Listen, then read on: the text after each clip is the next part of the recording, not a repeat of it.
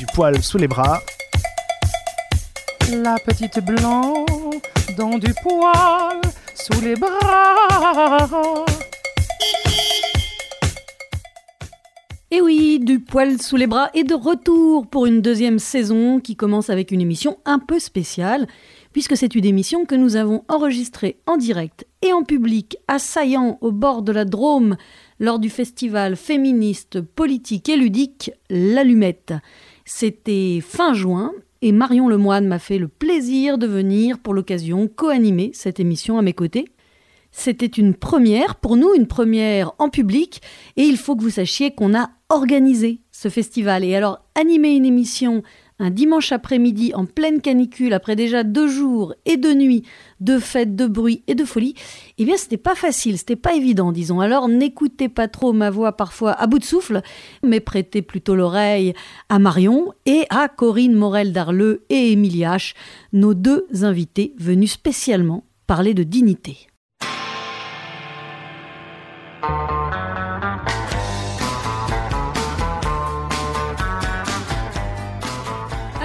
Nous sommes au cœur d'un pays de lecteurs et de lectrices, et donc de gens qui pensent, parce que pour penser le monde, il faut lire, il faut s'inspirer de celles et de ceux qui ont déjà pensé, qui ont passé des heures souvent à réfléchir, à comprendre, et qui ensuite écrivent pour partager leurs connaissances et leur savoir. Et c'est le cas, ça tombe bien, le hasard fait bien les choses de nos deux invités du jour. On les a quand même pas choisis exactement par hasard. Il y a beaucoup de gens hein, dans la région qui réfléchissent euh, sur l'effondrement du monde tel qu'on le connaît. Des gens qui le théorisent, le pratiquent, en font un fonds de commerce même parfois. Ben, on les a pas invités.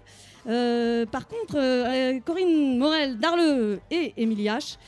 On a choisi d'en parler avec elle aujourd'hui et plus précisément sous l'angle de la dignité. On va parler donc effondrement, mais sans se faire peur. C'est une émission qui va être, j'en suis sûre, pleine d'optimisme, de tenue, de retenue c'est moins sûr, ok, ne rigole pas, mais de sourire, de bonnes idées pour faire face euh, à un futur pas si incertain que ça, et très certainement compliqué même. Donc pour nous aider à penser ce futur et à vivre notre présent, Corinne Morel-Darleux nous invite à préférer nous noyer avec panache plutôt que de ramer sans style. C'est presque le titre de ton petit ouvrage aux éditions Libertalia. Et c'est un ouvrage pour nous aider à penser et agir et on, va on a construit cette émission autour de ce petit livre. Et j'en profite tout de suite pour vous dire que ce petit livre est disponible à la librairie du festival qui est tenue par Sylvain. Et il y a d'autres ouvrages dont on vous parlera qui sont aussi disponibles là-bas. Voilà, donc au final, si je veux spoiler cette émission, je peux vous dire que de toute façon, que tout s'effondre ou pas, mais peu importe, hein, parce que agir pour plus d'équité, de dignité et d'humanité, ça servira toujours à construire un monde un petit peu plus chouette pour tout le monde. Donc euh, rien de tel pour construire ce présent plus chouette que d'écouter dans un instant nos invités. Et c'est Marion qui va vous présenter les invités et qui va globalement euh, faire cette émission parce qu'il va aller beaucoup plus en forme que moi. C'est faux. Attention, ça va être très très impressionnant de, fluidité entre Blanc et moi. On a beaucoup beaucoup travaillé cette émission, on l'a construit, hein, je crois que c'est assez clair. Il n'y a qu'à voir tous les papiers qu'on a et dans lesquels on va se perdre tranquillement, presque autant que nos invités. on est ravis de vous recevoir. Déjà parce que euh, bah, vous êtes des super meufs. Euh, aussi parce que vous êtes des meufs et que parler de l'effondrement, bah, on entend beaucoup d'hommes mais pas beaucoup de femmes. Donc euh, on est super contente de vous, recevoir. Et puis surtout parce que vous avez plein d'espoir. Et du coup, voilà, même si cet effondrement, il va, il va peut-être bien arriver quand même, hein, et ben, il y a quand même des choses à faire. Donc chacune dans votre domaine, vous avez une vision là-dessus et vous êtes super en forme par cette chaleur. voilà, euh, donc ça va un petit peu ping-ponger. Corinne Morel Darleux, militante éco-socialiste. Euh, vous êtes conseillère régionale Aura, Blanc, Aura. Aura euh, Auvergne-Rhône-Alpes, pour les gens qui ne sont pas d'ici, pour les néophytes. nous, bon, on dit Aura et on comprend de quoi on parle. on est du coin et on consomme local, vous voyez, même au niveau des invités, donc ça c'est bien c'est fluide. Je vous avais dit impressionnant de, fluidité. Et puis Émilie euh, H, qui est à ma droite, qui est maîtresse de conférences en philosophie à l'université de Nanterre et qui est spécialisée en philosophie pragmatique et en écologie politique. Et vous avez notamment coordonné et préfacé l'ouvrage Reclaim de la collection sorcière des éditions Cambourakis. Quand je dis consommer local, euh, Émilie H, elle a beau euh, être maîtresse de conférences à Nanterre, elle est aussi très très attachée euh, au coin et elle vit aussi un peu par chez nous quand même. Voilà, donc on, invite vraiment local aussi quand on peut. Alors Marion, est-ce que tu veux nous présenter peut-être le livre de Corinne Morel-Darleux dont j'ai écorché le nom, qui s'appelle Plutôt couler en beauté que flotter sans grâce? Réflexion sur l'effondrement. Eh bien absolument. Est-ce qu'on peut peut-être commencer par ce titre Plutôt couler en beauté que flotter sans grâce, je le répète? Alors, bah, déjà, c'est un titre qui a, mis très longtemps à venir, presque plus longtemps que le livre en lui-même. C'est-à-dire que je pense que je dois avoir une réserve d'à peu près une cinquantaine de titres potentiels pour d'autres ouvrages maintenant. C'est bien. Euh, et en fait, euh, il est arrivé un moment où euh, j'étais tellement désespérée de ne pas trouver un titre pour ce bouquin que j'étais, je, suis allée me perdre sur des sites de marins. et je cherchais notamment dans les proverbes, les adages marins. Et il y a un adage marin qui est d'ailleurs régulièrement attribué à Bernard Moitessier, qui est le navigateur qui me sert de fil rouge pour ce livre. Et euh, l'adage de départ, c'est euh, précisément l'inverse, c'est-à-dire euh, mieux vaut flotter sans grâce que couler en beauté, ce qui se comprend effectivement assez bien d'un point de vue pragmatique quand on est, quand on est en mer. Et je trouvais ça voilà, amusant et plus adapté à mon propos de l'inverser. Et surtout, quand j'ai fait une recherche sur les occurrences de plutôt couler en beauté euh, dans un moteur de recherche.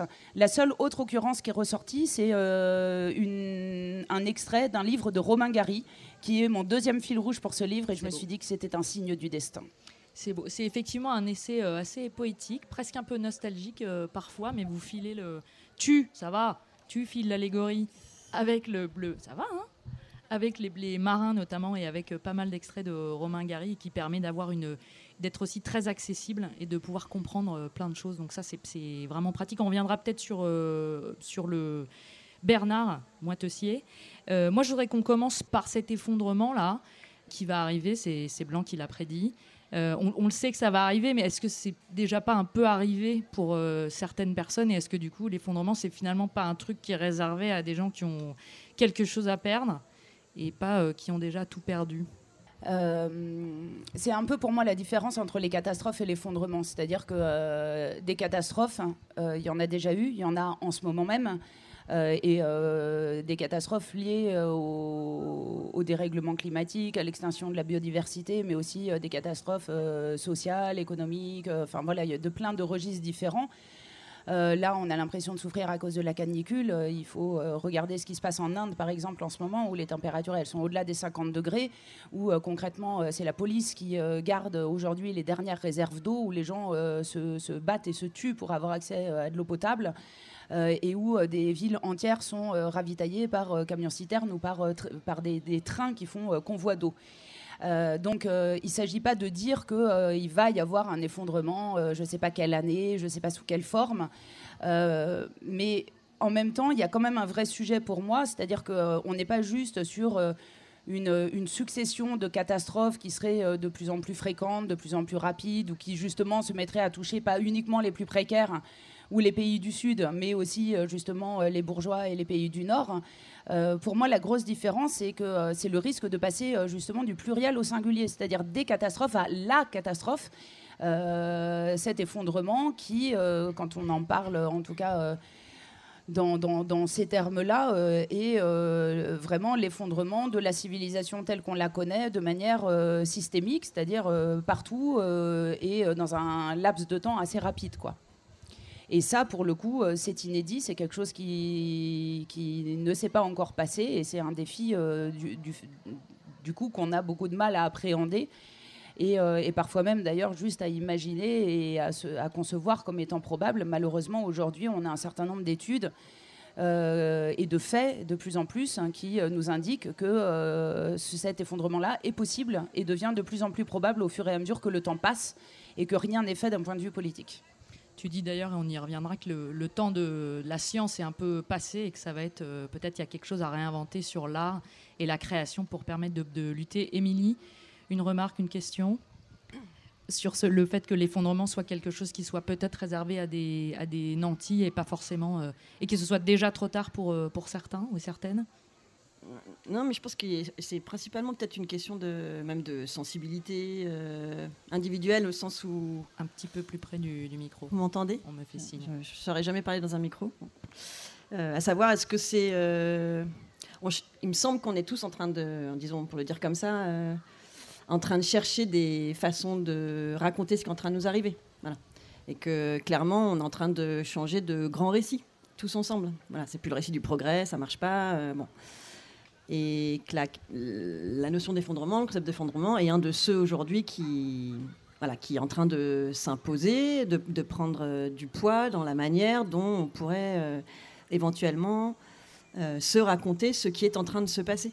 Et la question étant, pour moi, on pourrait dire euh, à la fois de se demander si c'est euh, si un bon récit, c'est-à-dire est-ce que euh, quels sont les effets politiques de ce récit-là, euh, sur lesquels je suis euh, très euh, indéterminée en réalité. Euh, au sens où, là encore, il me semble, il ne s'agit pas de clore le débat juste pour aller boire une bière tout de suite et aller se mettre dans la piscine, mais que hum, c'est un vrai et c'est un faux débat, dans le sens où il me semble, pour certaines personnes, si, c'est par ce concept-là que euh, ça permet d'a- d'avoir une prise sur ce qui se passe, et ça peut avoir euh, des effets, encore une fois, politiques, euh, d'action, de mobilisation, etc., c'est très bien.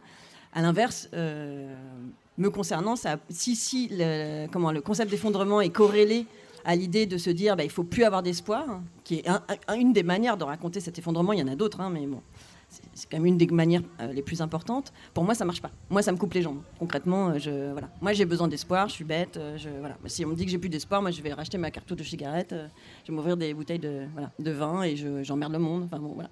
Mais je sais que c'est pas le cas de tout le monde du tout. Donc, qu'est-ce qui nous motive Qu'est-ce qui nous fait Voilà, qu'est-ce qui nous mobilise individuellement et, collectivement? Et je et j'entends très bien que ce concept d'effondrement puisse être un vrai levier politique et mobilisateur ou pas. Mais encore une fois, je pense que c'est euh, que les débats qui ont pu avoir lieu même ces dernières années, un petit peu en disant, mais euh, voilà, euh, enfin, je veux dire, c'est- enfin, concrètement, ceux qui pourraient penser exactement le contraire de ça, de ce que je viens de dire, si on se retrouve à une action d'extinction de rebellion ou de n'importe quoi, c'est, en fait, c'est ça qui compte en réalité. Donc, je, voilà, je pense à la fois que c'est pour moi une, enfin, c'est une question que je trouve, je, je m'arrête là, pardon, mais que je, que je trouve passionnante de savoir pourquoi ce pourquoi ce concept émerge maintenant, de repenser à son histoire. Enfin, il y a toute une histoire euh, occidentale avec les 12 milliards de guillemets qu'il faudrait mettre euh, de, ré- de récits de fin du monde. C'est quand même pas vraiment le premier. Je veux dire, ce n'est qu'un énième récit de fin du monde. Donc c'est important de l'avoir. C'est important aussi de ne pas se laisser écraser par cette échelle-là. Bon, une fois qu'on a dit que euh, y a un récit millénariste, ben, on est content. Mais enfin, qu'est-ce qu'on en fait aussi? Et en même temps, euh, voilà, euh, comment, comment on fait pour que ce soit quelque chose qui soit mobilisateur et qui soit pas euh, quelque chose qui nous, qui nous coupe les jambes?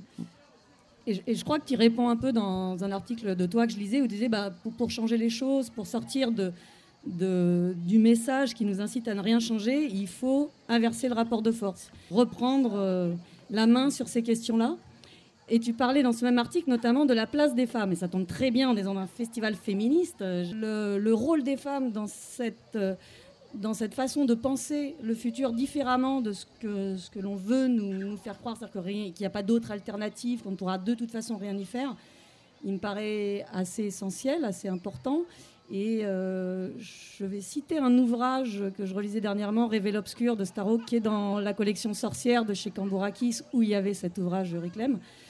Cette notion-là de penser le futur différemment pour recréer de l'espoir, pour euh, penser un futur qui soit plutôt joyeux, même si effectivement il y a quand même un effondrement qui pointe son nez. Et sur la place des femmes, j'aimerais votre avis dans ce combat, euh, même au sein de, tu citais Extension Rebellion, euh, un mouvement qui est né en Angleterre l'an dernier, qui s'étend en France. Il y a eu des actions ici à créer pas plus tard qu'il y a dix jours. Les femmes sont toujours très représentées dans ces nouvelles formes de lutte. Bah, en fait, désolé, mais juste euh, avant de, répondre à, ta question, je voudrais rebondir sur ce que disait Émilie par rapport à la question du récit et est-ce que c'est le bon et est-ce qu'il est efficace politiquement parce que euh, de fait, moi, je me pose pas du tout la question dans ces termes-là. En fait, je me, suis pas en train de me poser la question de savoir si c'est une histoire qu'il faut raconter, si elle va plutôt être mobilisatrice ou plutôt découragée ou quoi. Et, euh, même la question de l'espoir, en fait, elle m'est un peu étrangère aujourd'hui, euh, dans le sens où euh, je préfère parler de, lucidité. Et, pour moi, en fait, la question, on n'est pas là en train de, se dire quelle est l'histoire qu'on va raconter qui va être la plus mobilisatrice.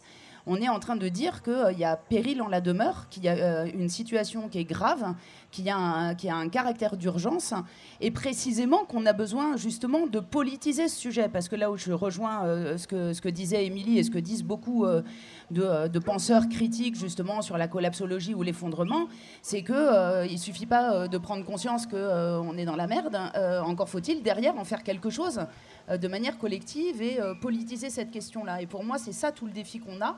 Et c'est euh, notamment une des choses que fait effectivement Extinction Rebellion et que font d'autres organisations, ANV COP21, Alternativa euh, et d'autres. Euh, et, moi, je pense qu'effectivement, la meilleure consolation, c'est l'action. C'est-à-dire que concrètement, quand je rencontre des gens qui sont dans un état un peu de sidération par rapport à l'accumulation des chiffres et des faits scientifiques, parce que ça, c'est aussi une différence hein, avec les autres fins du monde euh, qui euh, nous ont précédés euh, dans le discours dit eschatologique, donc ce discours de la fin du monde, des millénaristes, etc. c'est que là, la différence, c'est que ce pas des religieux qui viennent nous dire que ça va être la fin du monde, c'est des scientifiques. Et pour moi, ça fait une différence de taille, quoi. Et du coup, par rapport à ça, la place des femmes, moi, c'est difficile d'avoir un avis euh, définitif sur cette question-là, mais en tout cas, dans ce que je constate sur euh, le, retour sur dix années de militantisme sur ces questions-là, c'est que euh, l'évolution, c'est que là où aujourd'hui ça, ça, bouge, là où ça frémit, là où c'est le plus vivace et le plus dans l'énergie et dans l'invention, c'est effectivement de moins en moins dans les formes traditionnelles de mobilisation et de moins en moins dans les acteurs traditionnels de la mobilisation, c'est-à-dire concrètement des mâles quinquagénaires. Quoi. Et donc, il y a de plus en plus de jeunes, il y a de plus en plus de femmes, effectivement, dans ces actions, notamment de désobéissance civique. Et, euh, je pense que c'est euh, évidemment une bonne chose. Mais parce qu'Émilie, effectivement, en parlait euh, dans, un article où elle disait que justement, c'est quand même des mouvements de femmes à la base qui ont réussi à faire de la peur un levier d'action. Qui avant, la peur qui tétanisait les gens, c'est c'est vraiment des mouvements de femmes qui, il y a déjà une trentaine d'années, on est encore une quarantaine d'années même, ont commencé à, se dire, bah, en fait, la, peur va nous servir, nous, à agir et, à inventer justement de nouvelles formes et d'action et de penser un futur euh, différemment. Oui, alors, je ne sais pas si elles se sont dit comme ça, c'est plutôt que... Euh, alors, ce à quoi tu fais référence, c'est principalement euh, les mouvements antinucléaires états-uniens et anglais des années 80 au moment de la guerre froide. Et on avait de vraies bonnes raisons de penser que ça pouvait, euh, voilà, il pouvait y avoir euh, des explosions nucléaires, euh, notamment entre l'ex-URSS et, les États-Unis.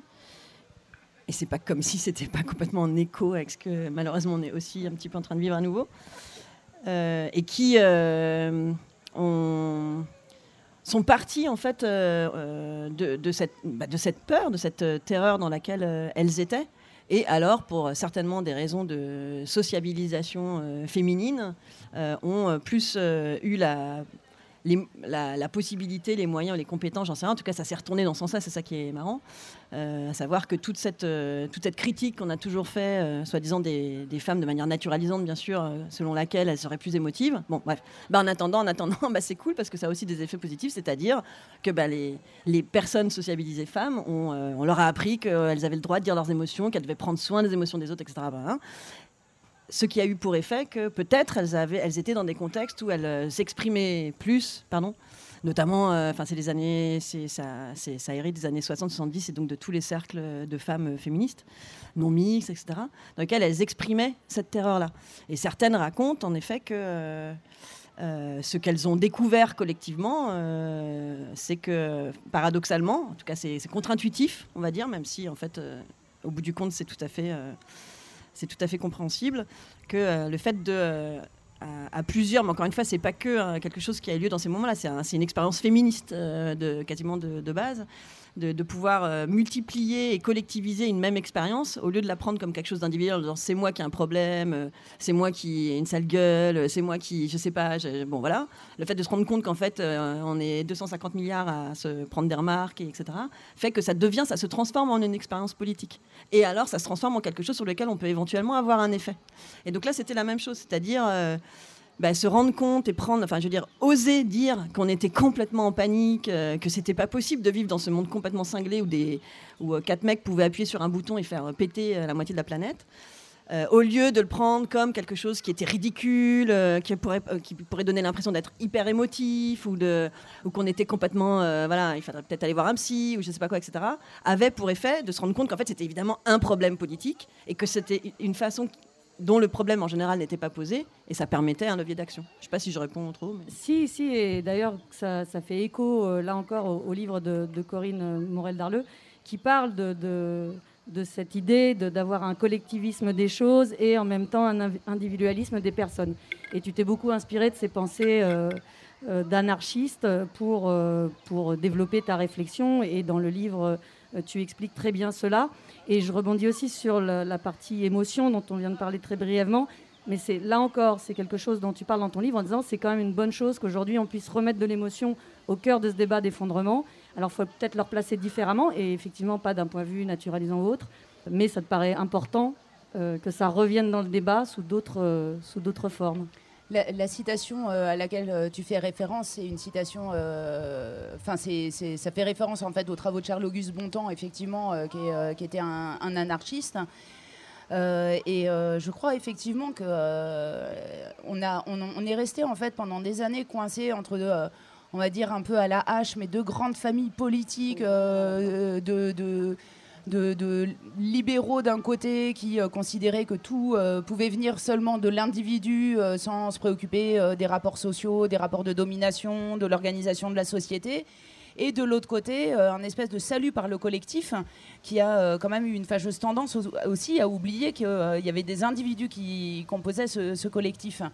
Et je pense que voilà, on, on aurait vraiment tout intérêt à réussir à réconcilier les deux et euh, tout en restant euh, voilà moi de, manière euh, très ferme axée sur des, processus collectifs j'ai pas envie qu'on oublie que là-dedans il y a des individus et qu'ils ont aussi le droit à leur propre émancipation.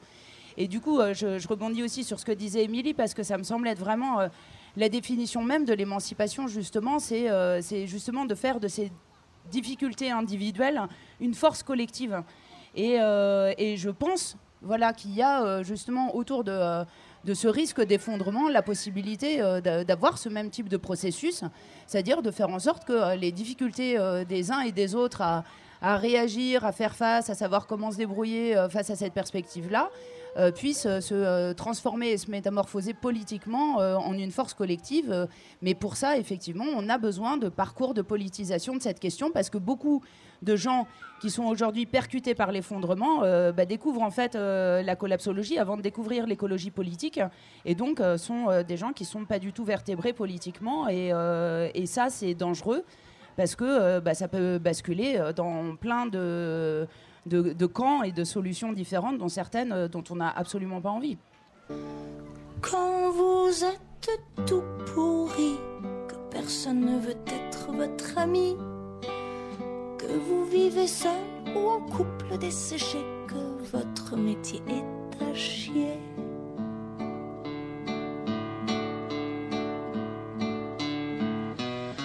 Seconde, chaque minute de chaque journée qui passe vous laisse dans la bouche un goût dégueulasse. Mais ne croyez pas qu'il n'y a plus d'espoir. Regardez mieux dans vos tiroirs. Vive le chocolat, l'héroïne et la vodka. Vive le chocolat, l'héroïne et la vodka. Vive le chocolat,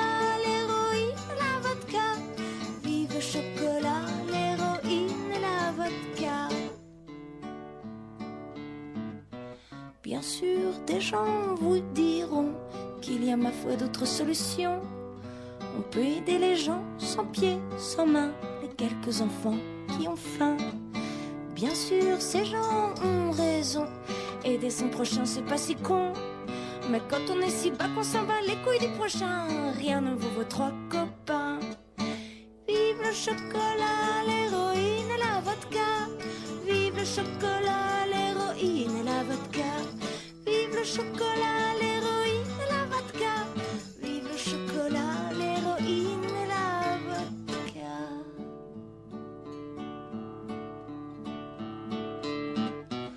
Des études le prouvent, il y a mieux pour la santé qu'être obèse et se défoncer. Et puis, noyer ses soucis, ça ne sert à rien, comme disent les gens qui vont bien. Adieu Nutella, héroïne et Zubrovka, je vais mourir et vous savez pourquoi Je vais seul vers ma tombe et pour mieux vous oublier, j'espère qu'on me laissera chanter.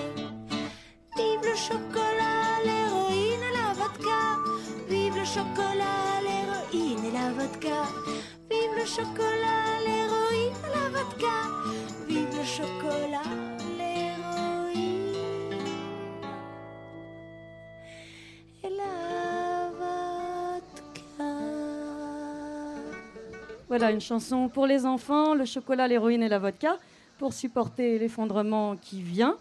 Et nous ici, c'est vrai que Corinne nous disait tout à l'heure qu'en Inde, on s'entretue pour de l'eau. À l'allumette, c'est plutôt pour de la bière, mais on s'en est sorti hier. Mais enfin, dans les deux cas, euh, effectivement, ça peut être critique. Euh, on est toujours donc en compagnie de Corinne Morel Darleux et de Émilie H. Et on va continuer de discuter autour de, ce- cet effondrement. Absolument. Alors moi j'aimerais bien qu'on revienne parce que moi je suis pas universitaire euh, du tout, donc je suis pas forcément toujours à l'aise avec l'ensemble des, termes, etc. Quand on parle de ce récit politique et de la façon dont lesquelles euh, euh, ce que tu appelles Corinne l'oligarchie utilise cette thématique de l'effondrement pour nous couper les jambes, tout en nous responsabilisant individuellement euh, pour s'affranchir de le faire euh, collectivement. Comment ça s'organise ce récit politique? Pourquoi on se sent un peu euh, découragé? Comment ça se joue? Du coup, on retrouve un peu la thématique individuelle et, collective de tout à l'heure, mais très concrètement, ce qu'on appelle en fait dans des termes universitaires le récit politique, ça s'organise comment? C'est quoi? Bah, là, en l'occurrence, euh, effectivement, ce dont tu parles, c'est ce qu'on appelle aussi euh, couramment euh, le capitalisme vert, par exemple, ou l'écologie libérale. C'est-à-dire que, en fait, la difficulté à, la- à laquelle on est confronté, c'est que là où en réalité la situation devrait appeler à une analyse un peu profonde des raisons pour lesquelles on est aujourd'hui dans cette situation de dérèglement climatique, d'extinction de la biodiversité, d'inégalité sociale, etc. Euh, au lieu d'avoir cette analyse euh, vraiment euh, des, racines du problème, hein, c'est-à-dire une analyse radicale étymologiquement, on a des, pouvoirs publics, un certain nombre de, grands médias et, de, pouvoirs aussi économiques qui euh, effectivement de faire passer un récit qui, là, pour le coup, est un récit au sens vraiment de la fable et de l'histoire, qui consiste à dire, en gros, que tout ça, euh, enfin voilà, euh, peut être euh, aménagé à la marge. Si tout le monde y met un peu du sien, c'est le fameux hein, couper le- couper l'eau du robinet quand on se brosse les dents, tous ces petits gestes individuels. Moi, je je suis pas en train de dire qu'il faut pas les avoir, ces petits gestes individuels, mais il faut les avoir en sachant quelle est leur portée et quelle est leur limite. Si on les adopte en se disant qu'on est révolutionnaire en le faisant et que c'est ça qui va bouleverser le système, je pense qu'on se trompe. Par contre, euh, il faut le faire quand même, mais euh, juste euh, par éthique personnelle, j'ai envie de dire. Mais du coup, la, di- la difficulté et le danger de ce discours, hein, c'est de faire croire que en fait, tout peut continuer comme avant si les individus changent leur, leur comportement, leur manière de consommer, alors qu'en réalité, voilà, moi je fais partie de ceux qui pensent que l'écologie n'est pas compta- avec le système capitaliste, pas plus d'ailleurs que euh, euh, l'égalité euh, sociale et l'égalité des genres, etc., etc. Et donc, ça, le risque, c'est de rester à la surface des choses, et donc en réalité de ne rien régler, et donc de continuer à aller vers le mur. Dans le livre, effectivement, tu expliques que finalement, tout ce qui nous reste pour ça, pour remettre de l'éthique au cœur de nos vies et au cœur des projets politiques, c'est euh, bah, c'est cette notion qui est, centrale dans ton ouvrage de la dignité du présent. C'est de retrouver de la dignité, de savoir en fait pourquoi on fait les choses, d'avoir envie de bien agir et de, savoir pourquoi, d'avoir réfléchi sur ces sujets-là. Tu trouves qu'on réfléchit suffisamment sur ces sujets-là ou, on manque encore un peu de- d'expérience? Ben, disons que, euh, voilà, moi je sais pas si c'est euh, l'âge qui fait que je, bascule du côté euh, des, vieux qui pensent que c'était mieux avant, mais j'ai quand même vraiment l'impression qu'il y a un espèce de dévissage généralisé au niveau de la société qui, qui, qui, qui fonctionne dans tous les domaines en fait, y compris en termes de dévissage culturel et de dévissage effectivement d'une espèce de, de, de- de nostalgie, de- de sens. Je sais pas comment dire pour pas paraître trop réactionnaire, mais euh, de sens de l'honneur, euh, d'un peu d'élégance du geste, de gratuité parfois du geste aussi. On est aujourd'hui dans une époque où euh, voilà tout, tout doit être monnayable, diffusable, communicable. si c'est pas quelque chose que vous pouvez mettre sur Instagram, c'est pas intéressant. Enfin voilà, on est quand même vachement dans ce, dans ce type de, de réflexe. Et du coup, l'idée, c'est pas du tout de faire un espèce de manuel de savoir-vivre ou de développement personnel ou de donner des leçons à qui que ce soit mais simplement de se dire que justement parce que euh, on est dans, un, dans une période euh, que moi je trouve euh, grave et, et, critique et, et qu'il me semble que les victoires futures sont de plus en plus hypothétiques. Eh ben, on a justement plus que jamais besoin de cette élégance du geste et de se dire qu'il y a des combats en fait qu'on mène pas simplement parce qu'on pense qu'à la fin on va les gagner, mais simplement parce qu'ils sont justes. Et, et, pour moi, c'est cette dignité du présent qu'il est, est urgent en fait de réhabiliter. Euh, pour se dire que euh, eh ben, ces combats-là, euh, voilà, c'est pas juste pour la gagne et que au moins si on les perd à la fin, qu'on les ait menés dignement, debout et avec un petit peu de panache. Et je trouve que c'est pas accessoire et que ça l'est de moins en moins en fait au fur et à mesure que la société se délite justement. Quand tu parles d'élégance gratuite, tu dis même dans le livre qu'elle a une portée subversive, que c'est comme ça qu'on va pouvoir aussi euh, s'attaquer à, un système. Bah, je, trouve effectivement, en fait, euh, au début, je me disais, mais c'est, enfin voilà, c'est, je suis, vachement en contradiction parce qu'à la fois, euh, je, prône en politique une forme de, radicalité, d'intensité, de processus insurrectionnel, et en même temps, je viens parler aux gens euh, de dignité du présent et d'élégance du geste, qui est quand même un truc assez individuel et plutôt de l'ordre de l'éthique que de la politique. Et donc, je me, enfin, voilà, je me posais moi-même des questions sur, mes propres contradictions. Et en fait, euh, euh, au fur et à mesure que euh, j'ai creusé le sujet et que j'avançais dans le bouquin, en fait, plus ça allait, et plus je me disais, mais en fait, c'est tellement à rebours de la société actuelle de refuser la compétition, de refuser le prestige, de refuser les honneurs, de refuser de franchir la ligne d'arrivée. et, d'accepter de faire des choses sans les dire, que euh, finalement, oui, ça commence à, acquérir une portée subversive euh, parce que en fait, c'est totalement à contre-courant de tout ce qu'on nous de tout ce qu'on nous enjoint à faire en réalité. Et donc, et donc finalement, ouais, c'est peut-être plus subversif que ça n'y paraît au départ.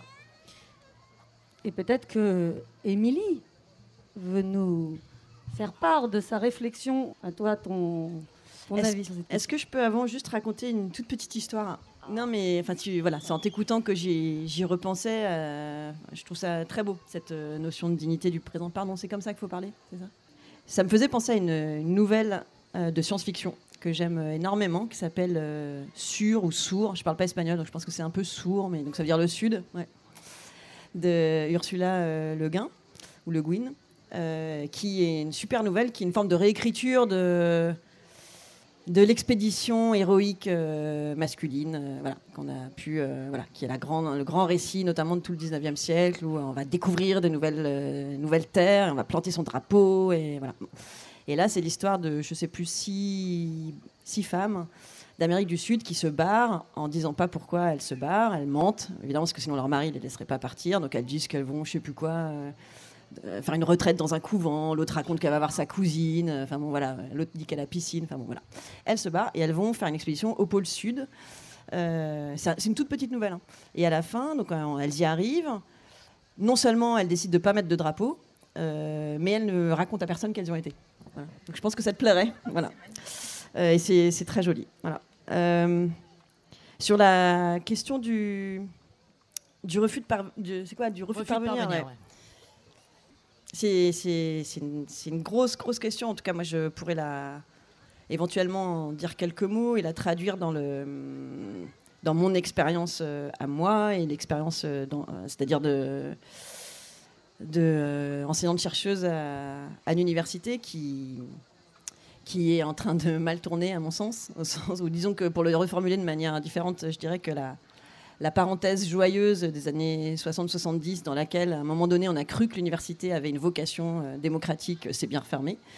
Euh, et que euh, voilà, enfin c'est un problème pour moi extrêmement extrêmement grave et notamment qui se, enfin pour donner un exemple de cela et, des effets en fait, ça a des effets très pragmatiques. C'est pas simplement des manières de juger moralement une situation. C'est-à-dire que depuis euh, la loi LMD, qui est la loi licence master doctorat, qui est passée, enfin la loi européenne depuis maintenant un certain nombre d'années aussi en France, les présidents d'université, avant, c'était des profs de fac qui, étaient, qui devenaient présidents d'université, puis après, ils redevenaient profs.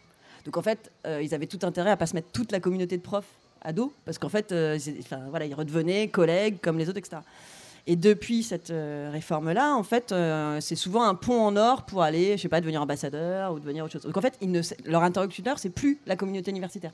C'est euh, Macron, enfin c'est ou le ministre de l'enseignement supérieur, etc. Et ça a des effets réels sur les politiques qu'ils vont mettre en place ou pas, ou sur le rapport qu'ils peuvent avoir évidemment avec avec les, voilà, les mesures euh, ou les, décisions euh, gouvernementales. Donc là, pour le coup, refus de parvenir, ça veut dire quoi? Ça veut dire refuser. Comment on fait pour euh, ne, pas, voilà, ne pas vouloir ce genre d'honneur? Parce que c'est évidemment des salaires qui sont multipliés par 4 au moment où les universités, notamment en France, n'ont pas de thunes à un niveau, mais qui est. donc, c'est des vraies questions en réalité. Je veux dire, c'est des questions, enfin, ce que tu dis très bien dans ton livre, je trouve, qui sont évidemment des questions individuelle, simplement d'hygiène, en fait, j'ai envie de dire, de vie. À un moment donné, c'est tellement dégueulasse, les trucs de compromission qu'on ne peut pas.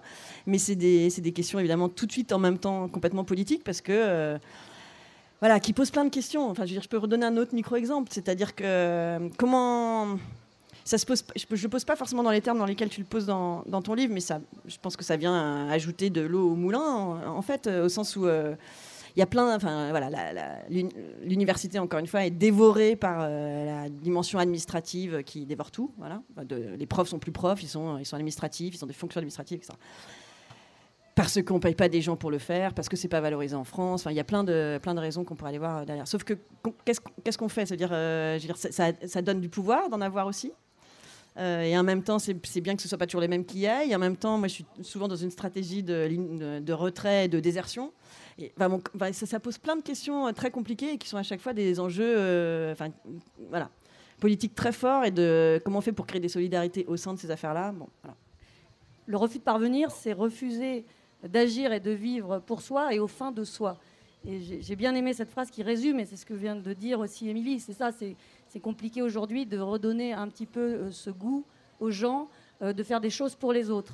Nous, c'est exactement ce qu'on a fait à l'allumette, en toute modestie, euh, de faire des choses pour vous, cher public. Mais c'est c'est pas évident. non, mais voilà, blague à part, euh, ce refus de parvenir, s'émanciper de la tutelle et de l'autorité, et tu, de cette notion d'intention, avoir l'intention de, ça j'ai beaucoup aimé aussi euh, que tu redises au lecteur l'importance que ça a d'avoir l'intention. Oui, c'est la question effectivement d'être de se remettre en capacité d'exercer des choix. Alors, évidemment, enfin, ça, pose, beaucoup de questions et ça pose notamment la question de savoir si euh, le, fait de dire non, de refuser justement euh, euh, des, promotions ou des choses comme ça n'est pas quand même un privilège de riche, quoi. parce que à première vue, on se dit, bon, encore faut-il avoir quelque chose à refuser. Il euh, y a des gens à qui on propose jamais en fait de franchir la ligne d'arrivée ou euh, d'avoir une promotion. Et du coup, ça c'est une des, euh, une des autres interrogations importantes que j'ai eues pendant la rédaction de ce livre, que je voulais pas du tout donner l'impression voilà, d'être des réflexions justement de privilégiés, qui déjà c'est une critique qu'on a régulièrement sur l'effondrement, alors qu'en réalité c'est quand même juste les plus précaires qui se le prennent déjà dans la gueule. Donc ce qui prouve bien que c'est pas juste une question de privilégiés. Mais euh, et, du coup, euh, là aussi, en fait, euh, en réalité, c'est vraiment une question aussi de, souveraineté de l'individu et d'émancipation de l'individu. Et en fait, je trouve ça totalement révulsant de se dire que en fait, cette, cette, forme de dignité qui consiste à un moment donné à refuser des choses serait l'apanage des privilégiés. En réalité, en plus, c'est totalement faux. C'est-à-dire qu'il y a plein de personnes qui sont dans la dèche, qui sont euh, au chômage ou qui sont au RSA ou etc. etc. D'abord, il y en a plein qui euh, exercent des choix qui les amènent justement là, et c'est le résultat de refus de parvenir. Et euh, c'est vrai qu'ici, dans la vallée de la Drôme, on a quand même pas mal d'exemples de personnes qui, à un moment donné, ont fait des choix de changement de cap, comme Bernard Moitessier, et qui sont dans des précarités qui ne sont pas des précarités subies, mais des précarités choisies, ce qui effectivement change tout et c'est bien là que la question d'intention et de choix change totalement la manière de, euh, vivre les choses. Et puis parce que ensuite, en réalité, Euh, Il y a plein de marges de manœuvre, il y a plein de petits interstices, il y a plein de petits euh, pas de côté et de, et, de, et de petits crans de liberté à aller chercher. Alors il ne s'agit pas de dire que tout le monde est en capacité, évidemment, de... tout le monde n'est pas en capacité de se dire euh, du jour au lendemain, euh, je plaque mon travail, euh, je déménage ou j'envoie chez mon patron. C'est pas ça. Mais en fait, dans, la vie de tous les jours, dans le quotidien, on passe notre temps à accepter en fait des espèces de, de cadeaux piégés du système, de la consommation. Je parle des, enfin, pardon, cet exemple est un peu, un peu trivial, mais je parle des lingettes jetables, quoi. Je veux dire, depuis quand est-ce que, comment est-ce qu'on a réussi à nous convaincre du fait qu'on avait besoin de lingettes jetables? Euh, Et voilà, c'est aussi des micro-refus comme ça euh, qui, euh, qui sont importants parce qu'on sait aussi tout ce que ça génère en termes de conditions de travail, d'exploitation des individus et de pollution et de dégradation environnementale. Une fois de plus, c'est pas ça qui va changer le monde. Et je prétends pas qu'on va faire la révolution en arrêtant d'acheter des lingettes jetables. Mais, euh, mais purée, on pourrait déjà euh, commencer par tous le faire sans aller s'en vanter sur les réseaux sociaux juste pour le faire. quoi. Et du coup, j'aimerais bien qu'on passe un peu de temps parce que le, là on vient de parler de il y, a- il y a des endroits où il y a des petits interstices, il y a des choses à réimaginer, etc. Et du coup, toutes les deux en fait vous vous intéressez aussi à la science-fiction et euh, la capacité que la création peut avoir à nous aider à euh, penser autrement, euh, à penser ce futur différemment, à essayer des nouvelles choses, euh, etc. Parce que ce que je disais tout à l'heure, c'est que le, temps de la science, on l'a compris, ça va arriver, même si peut-être les scientifiques sont des nouveaux religieux, je ne sais pas. Mais en tout cas, voilà, l'art et la création peuvent nous aider à imaginer des choses et à, peut-être réinventer d'autres façons de faire, comme ici par exemple. Et à désincarcérer le futur, comme le dit le collectif Zanzibar. Oui, le collectif Zanzibar, effectivement, moi j'aime beaucoup cette, euh, ce désincarcérer le futur. C'est le, le collectif dont sont membres plusieurs auteurs de science-fiction, dont euh, Alain Damasio notamment. Et, euh, et je trouve effectivement que euh, voilà, il y a beaucoup de choses à aller puiser dans la littérature de science-fiction ou d'anticipation de manière, de manière plus large. Moi, je fais partie des gens qui ont beaucoup de mal à lire des essais. Vous allez me dire c'est un peu contradictoire, oui. Euh, mais du coup, moi, j'ai besoin, euh, en fait, qu'on me raconte des histoires. J'ai envie, euh, quand j'ouvre un livre, qu'il y ait des personnages qui vivent des trucs, qu'il y ait des rebondissements, voilà, qu'on m'emmène et, qu'il y ait un peu d'évasion. Et, c'est vrai que du coup, je vais beaucoup puiser dans la littérature et notamment dans la littérature d'anticipation. alors, à la fois du divertissement, et moi je revendique aussi le droit au divertissement pur, hein, c'est-à-dire je ne demande pas forcément toujours à un bouquin qui m'envoie des messages politiques de manière plus ou moins euh, dissimulée. Euh, mais de temps en temps, euh, voilà, ça, ça crée des, fulgurances ou des inspirations. Moi, je cite souvent notamment le, le cycle Fondation d'Isaac Asimov, qui est un des pères de la science-fiction, et, que j'ai relu il y, a, un an. Et, pour le coup, le fait de le relire là aujourd'hui avec justement toutes ces réflexions sur l'effondrement, j'ai trouvé, enfin, il y a des choses qui m'ont percuté en fait de manière très différente, notamment sur euh, donc euh, ce psycho-historien Harry Seldon, qui est le personnage principal euh, de, Fondation, qui en fait au début explique qu'il fait le choix de ne pas mettre ses savoirs et son énergie et son temps au service de de- d'empêcher la chute de l'empire intergalactique hein, qu'il juge inéluctable, mais qui va plutôt se concentrer sur l'étape d'après cette chute de l'empire pour faire en sorte qu'elle soit euh, la moins chaotique et la moins violente possible et qu'elle dure le moins longtemps possible. Alors, je suis pas en train de dire qu'il faut euh, transposer ça directement. C'est une autre planète, c'est une histoire, hein, c'est de la science-fiction et c'est un psycho-historien, ce qui n'existe pas ici. Mais euh, j'ai trouvé ça assez intéressant et d'ailleurs, ça rejoint les travaux de- de philosophes comme Jean-Pierre Dupuis sur le catastrophisme éclairé, qui en réalité dit à peu près la même chose, mais avec des mots plus savants. Et toi aussi, Émilie, euh, quand tu penses euh, science-fiction, puisque tu t'y intéresses aussi, tu, considères que c'est ce qui va nous aider aussi à développer un autre imaginaire à- et, encore à redonner de l'espoir, puisque c'est un peu au cœur de, toute cette discussion, l'espoir? Oui, oui. Alors, euh, je, je prends en fait la, science-fiction très, très, très, très au sérieux. Peut-être euh, trop, mais euh, en tout cas, je le prends très au sérieux au sens où euh, ça fait longtemps que j'ai de me demander pourquoi je m'y intéressais euh, autant depuis quelques années. Et j'étais tombée euh, euh, il y a quelque temps sur une phrase d'un philosophe que je n'avais jamais lu, un français des années 70 qui s'appelle Guy Lardreau, que certains d'entre vous doivent connaître. Alors je me souviens plus, je m'excuse de la, de la phrase précise qu'il avait dit, qui est évidemment plus jolie que celle que je vais vous dire, mais enfin vous aurez l'idée, qui était euh, en gros quand la philosophie, euh, puisque je, je, travaille avec ma, ma, tambouille à moi et mes affaires, mais quand la philosophie joue plus son rôle, eh bien c'est la science-fiction qui prend la relève. Et je pense que c'est très juste en ce moment à savoir euh, que de la même manière qu'on a, comment dire, que je, il y a un vrai problème avec cette coupure pour moi entre les sciences dites dures, on attend d'elles euh, des découvertes, c'est évidemment des inventions, etc. Et qu'est-ce qu'on attend Enfin, je pense qu'on est en deçà de manière euh, générale, de l'ambition que l'on pourrait avoir pour les sciences humaines, pour la réflexion de tout le monde. Université, pas université, on n'en a rien à faire, c'est pas du tout là que ça se passe, c'est pas à cette coupure-là que ça se passe et que voilà, on n'est pas là que pour décrire le réel ou pour euh, et, ce qui est en train de se passer, c'est très important aussi parce qu'il y a plein de choses qu'on ne voit pas quand on ne les décrit pas. Mais il me semble qu'il y a une, dimension créatrice qu'on a très largement perdue, notamment en philosophie, et notamment certainement aussi parce qu'on euh, on est dans un moment de tellement grande précarisation partout que ça, ça, ça aide pas forcément à, à se sentir les, on va dire, les coups des franches, mais je pense que c'est éminemment important et qu'en ce sens-là, je lis de la science-fiction de manière totalement horizontale avec euh, des textes de philosophie et de grands penseurs ou grands penseuses. Il me semble que ça se passe, c'est exactement la même chose. C'est de la pensée euh, voilà, qui est en mouvement, qui, euh, qui fait autant réfléchir, qui ouvre autant d'horizons, sinon beaucoup plus en ce moment. un texte, par exemple, que vous certainement vous connaissez d'un collectif grenoblois, des ateliers d'Antémonde qui s'appelle Bâtir aussi. Pour moi, il y a un des textes les plus intéressants et les plus importants de ces dernières années. C'est un texte de science-fiction, je sais pas, ou d'anticipation. Euh, qui se passe, euh, qui imagine qu'on est, euh, enfin qu'après Sarkozy, finalement, les révolutions arabes sont arrivées en France. Et, qui imagine ce qui se passe après. Et ils se mettent dans une ligne un peu version, voilà, ni dystopie ni utopie, mais la ligne un peu intermédiaire, prônée notamment par cet auteur dont je vous parlais tout à l'heure, Ursula Le Guin. Il parle d'utopie ambiguë. Donc comment on fait pour construire, pour penser de manière constructive une vie dans, dans un moment de catastrophe?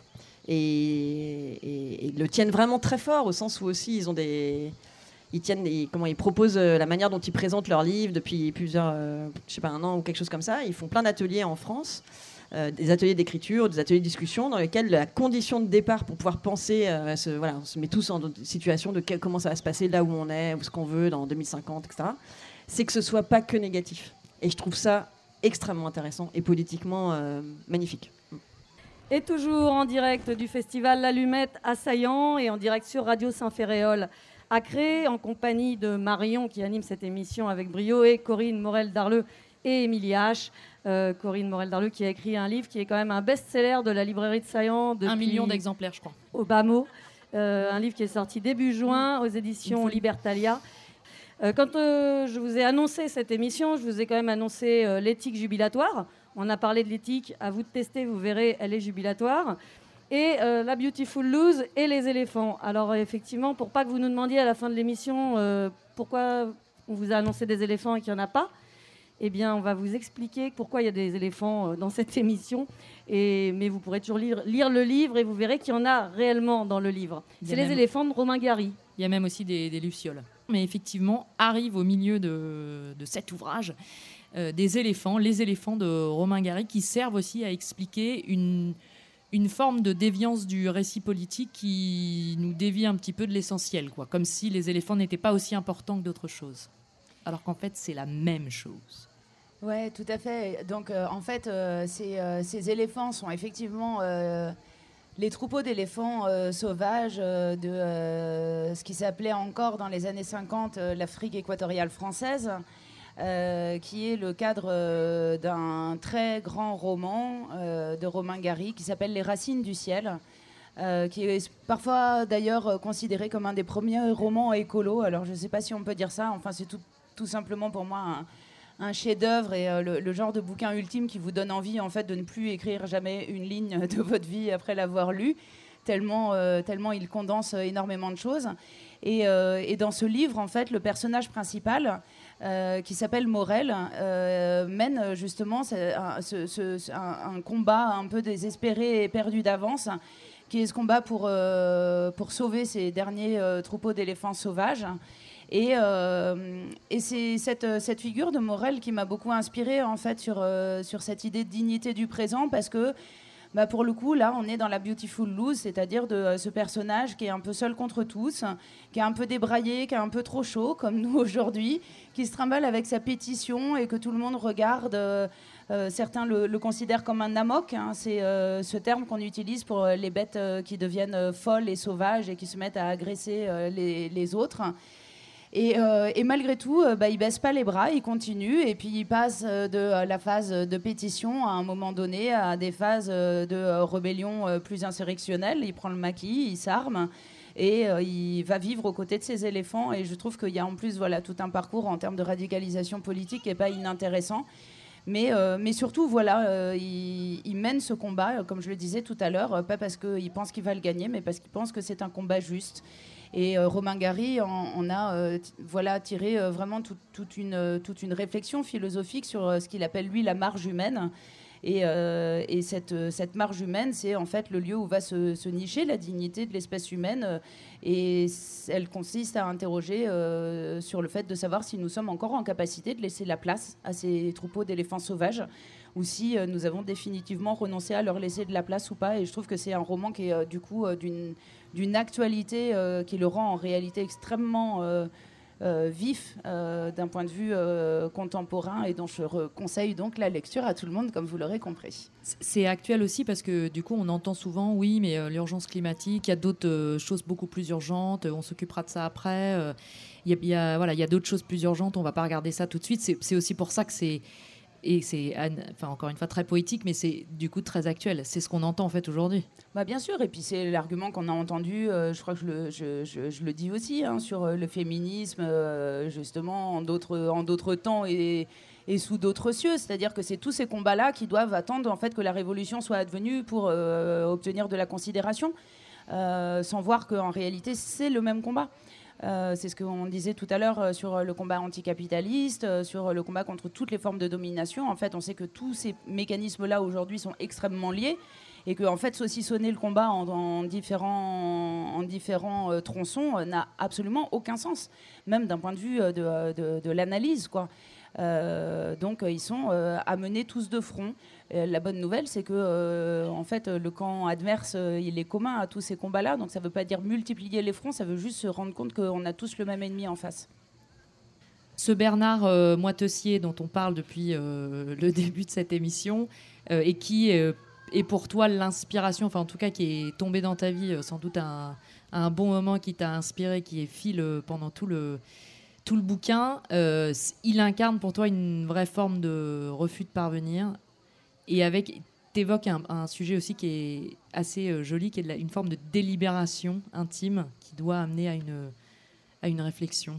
Alors, qui était-il? Alors euh, Bernard Moitessier, effectivement, donc c'est d'ailleurs sur lui hein, vraiment que, que s'ouvre le livre. Bernard Moitessier, c'était un grand marin, un grand navigateur et il se trouve qu'il y a euh, pile 50 ans, et je suis très contente que le livre euh, soit sorti euh, cette année aussi pour cette raison-là. J'ai tout fait pour que ce soit le cas. Il y a pile 50 ans, en fait, il était en passe de remporter la première course autour du monde en solitaire, sans escale et sans assistance extérieure, à bord de son voilier, Joshua.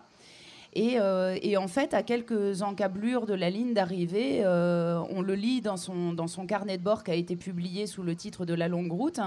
Euh, il a effectivement toute cette délibération intérieure sur le fait de, se dire, bah, en fait, est-ce que j'ai vraiment envie de franchir cette ligne d'arrivée et de rentrer en France alors que je suis finalement si bien en mer et qu'il y a plein d'autres aventures qui m'attendent. Et après avoir euh, beaucoup hésité sur la marche à suivre, il finit par décider de changer de cap et donc euh, de ne pas franchir hein, cette ligne d'arrivée. Et donc il va continuer en mer, ce qui fait d'ailleurs qu'au final il aura fait euh, beaucoup plus qu'un tour du monde en solitaire, puisqu'il prolonge de plusieurs mois cette longue route qui est la sienne et il va s'installer dans les îles du Pacifique à Papeete. où il va voilà, retrouver une vie sociale euh, et où il va euh, poursuivre euh, un combat qui sera aussi un combat écologiste, justement, puisqu'il va beaucoup s'impliquer dans la lutte contre les essais nucléaires dans le Pacifique. Euh, il va euh, aussi euh, écrire à l'ensemble des maires de France pour les inciter à planter des arbres fruitiers dans leur, dans leur commune. Donc voilà, et puis il va beaucoup se battre aussi pour justement que le, petit port d'adoption qu'il a trouvé dans les îles ne soit pas entièrement bétonné. Et donc voilà, il y a tout un parcours là et une forme de... De, liberté qui, est, qui, est, très inspirante et qui d'ailleurs a, inspiré avant moi des, dizaines de milliers de personnes, puisque à l'époque, cela avait fait grand bruit et que ça a inspiré toute une génération. Euh, et je trouvais ça intéressant euh, de le remettre au goût du jour. Eh bien, tu seras peut-être euh, mon Bernard Moitessier. Je me le souhaite.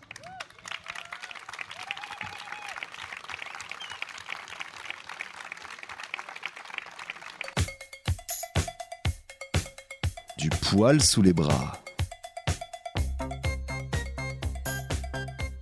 Et voilà, c'était une version un peu écourtée de l'émission qui a eu lieu en direct.